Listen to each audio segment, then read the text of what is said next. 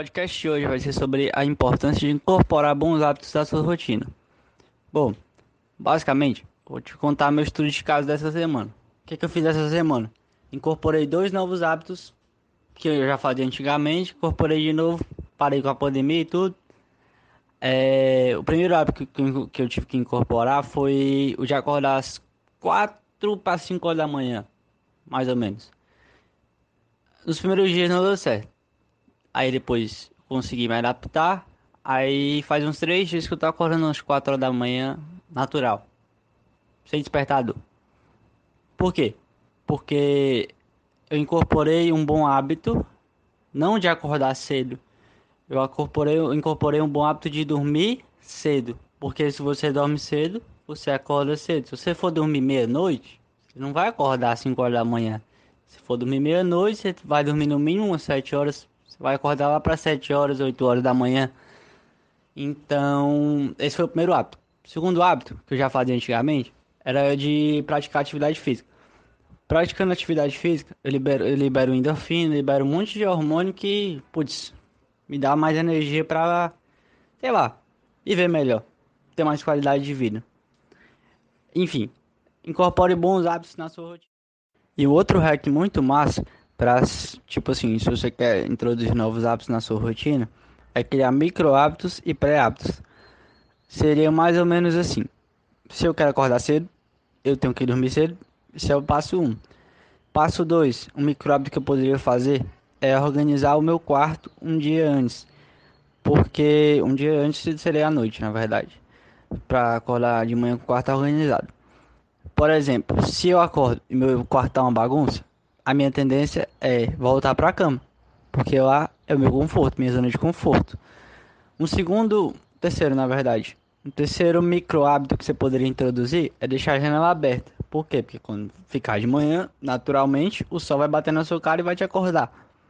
Tem um livro chamado O Poder do Hábito. É, ele deve ter uns 400 ou 500 páginas. E eu vou resumir ele em um parágrafo.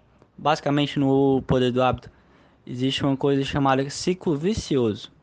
O ciclo vicioso ele pode ser aplicado para o bem ou para o mal. Para o bem, basicamente é o que eu acabei de explicar, que era sobre os mini hábitos para tu criar, para criar hábitos positivos na tua vida e gerar mais energia e gerar outros hábitos positivos. No ciclo vicioso negativo, que acontece exatamente o contrário. Vou dar o exemplo de acordar cedo ou tarde. Você acorda tarde, aí você não tem muita energia para fazer nada. Você almoça tarde, quer dizer que você perdeu já sua manhã todinha. Aí o que, que você vai fazer à tarde?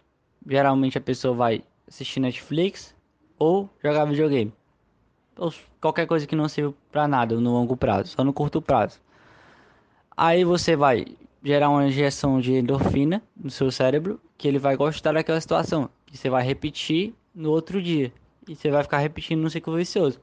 No longo prazo, isso aí acaba com sua vida. No curto prazo, você fica muito feliz e no curto prazo é muito bom. Dentro do teu cérebro tem duas pessoinhas entre aspas.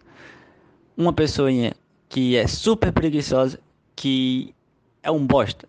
E tem uma pessoinha fodona que é super inteligente e é mais inteligente do que o computador, o supercomputador nada mais avançado que existe atualmente. Basicamente, a primeira pessoa que eu te falei é o sistema límbico. O sistema límbico, ele é primata. O que acontece? O que é que ele quer? Comida, é, ele quer reprodução e ele quer só. Quer comer e reproduzir. E o teu sistema do córtex, ele não quer só isso, ele quer mais.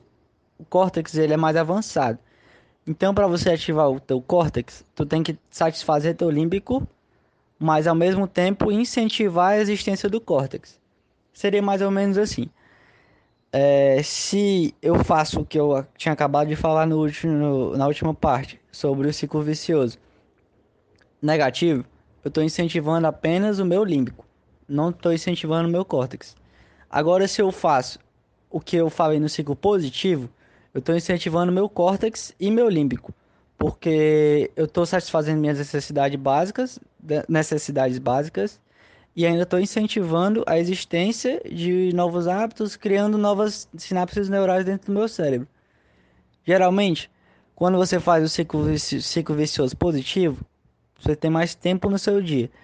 E geralmente a pessoa, quando tem mais tempo no dia, ou ela usa para entretenimento, ou ela usa para construir uma coisa positiva no longo prazo.